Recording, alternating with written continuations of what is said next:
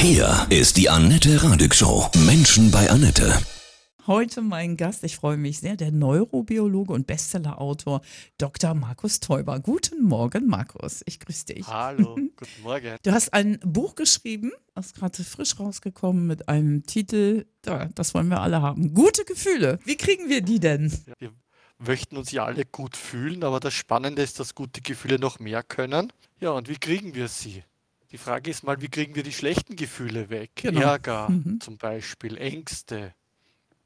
Und die klassische Strategie, die wir gerne wählen, ist, dass wir versuchen, diese Gefühle, die wir nicht wollen, zu unterdrücken. Mhm. Und dadurch machen wir sie aber noch stärker. Das heißt, sie kommen wieder rauf, wie ein Wasserball, den wir unter Wasser drücken und der dann nochmal höher wieder raufspringt.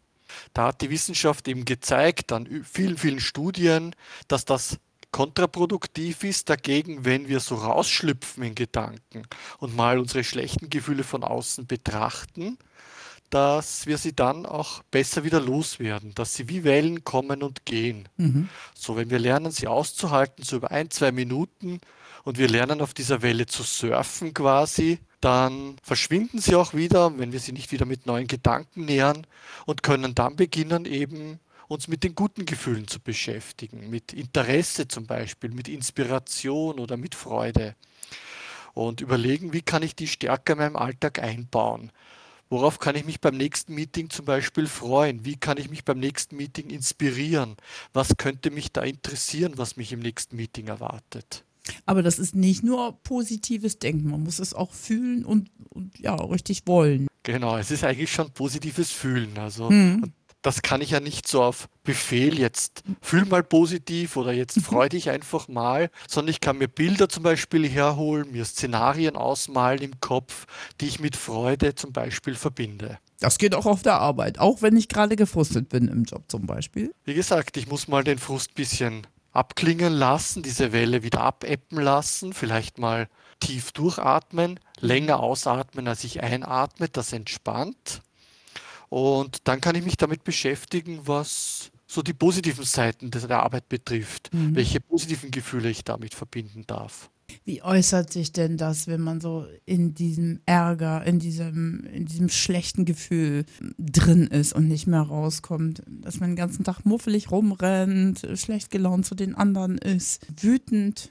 Genau, also wir sind zum Beispiel unterwegs auf der Autobahn, hinten begrüßt uns jemand mit der Lichthupe und wir ärgern uns und tragen diesen Ärger dann weiter, weil der so rücksichtslos und unfair uns gegenüber war, bringen es ins Büro mit oder nach Hause und lassen es dann bei Menschen aus, die gar nichts dafür können. Mhm.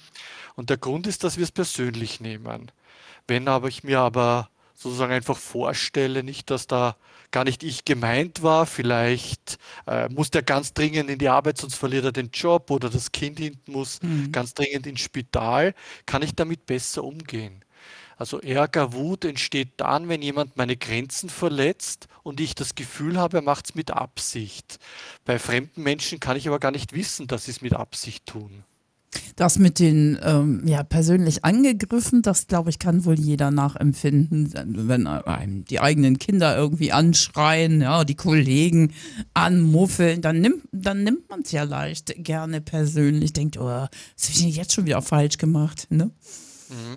Das ist aber so ein, so ein Irrtum unseres Gehirns mhm. auch. Also wenn ähm, jemand anderer uns was tut, sagen wir mal, bleiben wir bei dem Straßenverkehr, ja. jemand schneidet uns, dann haben wir äh, im Gehirn die Idee, dass dieser dass das mit Absicht macht und dass dieser Mensch rücksichtslos ist. Das heißt, wir schieben es auf seinen schlechten Charakter. Mhm. Wenn wir aber rein statistisch, wird auch von den Zuhörerinnen und Zuhörern jemand dabei sein, der das auch mal tut.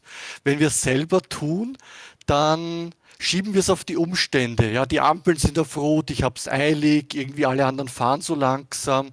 Das heißt, bei anderen schieben wir schlechtes Verhalten auf die Persönlichkeit des anderen, bei uns selbst auf die Umstände. Ah, ja. An sich ein Schutzmechanismus unseres Gehirns für unseren Selbstwert, aber erzeugt eben auch dieses falsche Bild, das dann dazu führt, dass wir uns über andere ärgern und auch über Dinge, die wir selber auch tun.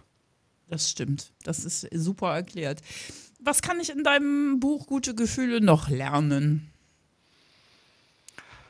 Es geht um die Top 10 der guten Gefühle aus der Wissenschaft mhm. und wie ich diese stärker in mein Leben einbinden kann. Und die gute Nachricht ist, ich muss nicht permanent glücklich sein im Sinne von alles um und alles gut.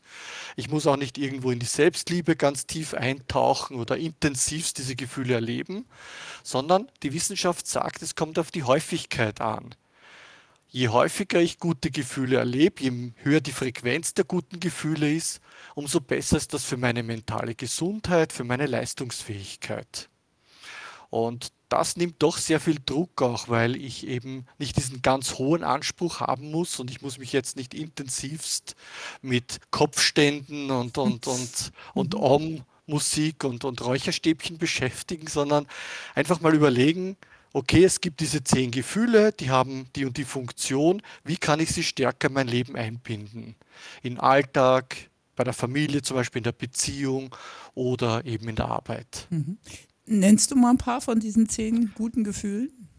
Gerne. Also Freude wäre so ein gutes Gefühl. Das kann die Vorfreude sein. Ich freue mich auf etwas sozusagen speziell, was zum Beispiel dann in meiner Freizeit dann passiert, ein nettes Abendessen zum Beispiel.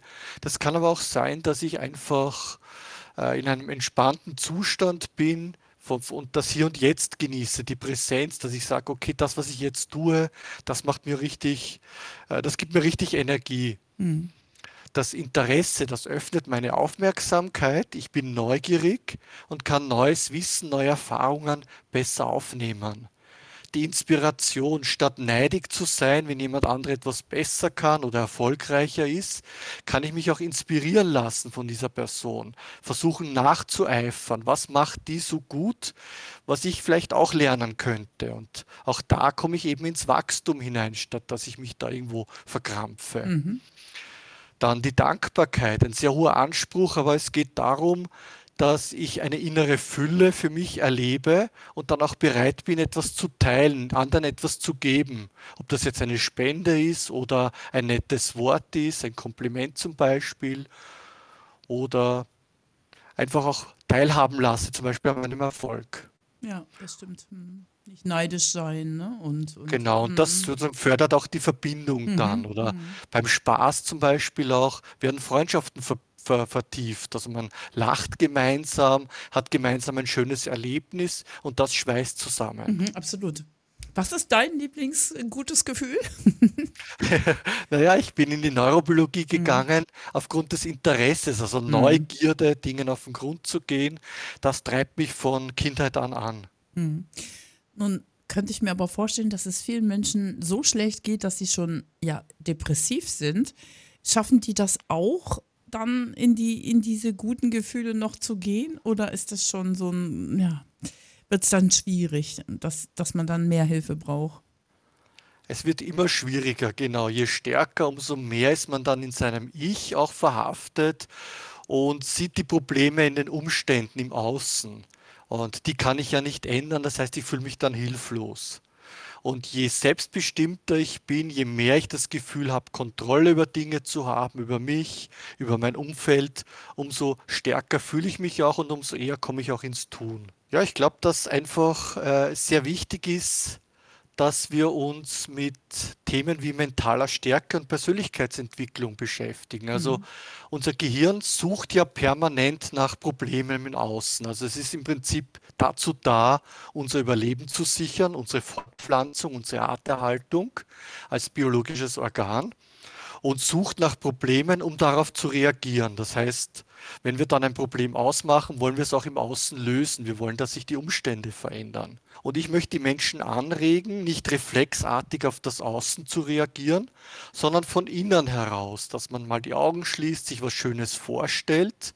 Und wenn wir dann die Augen wieder öffnen, ist plötzlich die Welt irgendwo für uns anders, obwohl sich in Wahrheit außen nichts verändert hat. Mhm. Weil wir von innen heraus uns verändern. Und wenn wir diesen Bauplan der Psyche verstehen, die Dynamik unseres Denken, unseres Fühlens zu nutzen lernen, können wir sehr viel mehr Freiheit gewinnen und sehr viel mehr Selbstbestimmtheit. Das hört sich nach komplett guten Gefühlen an. Ja, mein Appell wäre einfach, sich damit zu beschäftigen mhm. und ob, ob das jetzt Meditation ist zum Beispiel oder Vorstellungstraining, also mentales Training zum Beispiel oder ob jemand gerne Eisbaden geht oder mit Atemtechniken trainieren möchte. Da gibt es für jeden das Richtige. Und wichtig ist einfach, dass man sich mit solchen Dingen auch beschäftigt und schaut, wie kann ich persönlich innerlich stärker werden. Denn wir haben es erlebt, die letzten Jahre waren nicht leicht und mhm. die nächsten Jahre werden es auch nicht sein. Es wird die KI sehr viele Arbeitsplätze wegnehmen. Es wird auch und da brauchen wir gar nicht zu sehr über das Klima alleine reden. Es geht generell um Umweltschutz und, und, und Ökologie.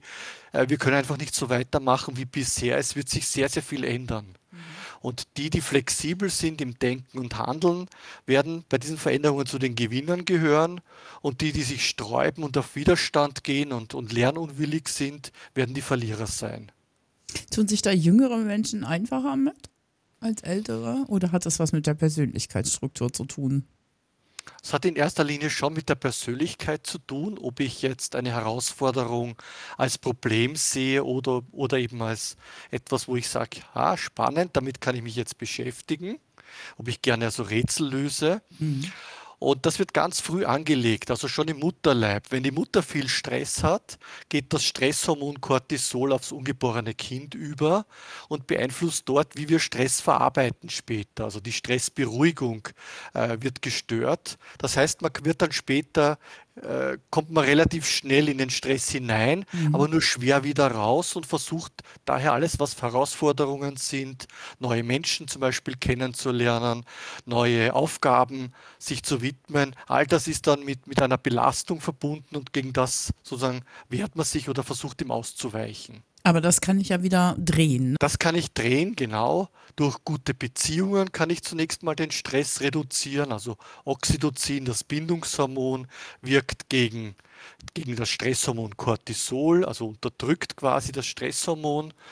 Also positive Bindungserfahrungen sind mal wichtig und alles, was so diese innere Motivation anspricht, anregt, was uns persönlich Spaß macht. Mhm. Der eine möchte vielleicht sich verwirklichen, möchte Bedeutung erlangen, der andere, der ist, dem ist Sicherheit wichtig, dem dritten wiederum Freiheit. So hat jeder so seine Bedürfnisse und wenn wir die ausleben können, dann, dann fühlen wir uns voller Energie und dann geht auch was weiter. Ein tolles Gespräch über gute Gefühle. Vielen, vielen Dank. Ich wünsche dir ganz viel Erfolg von Herzen für dein Buch, Dr. Markus Teuber.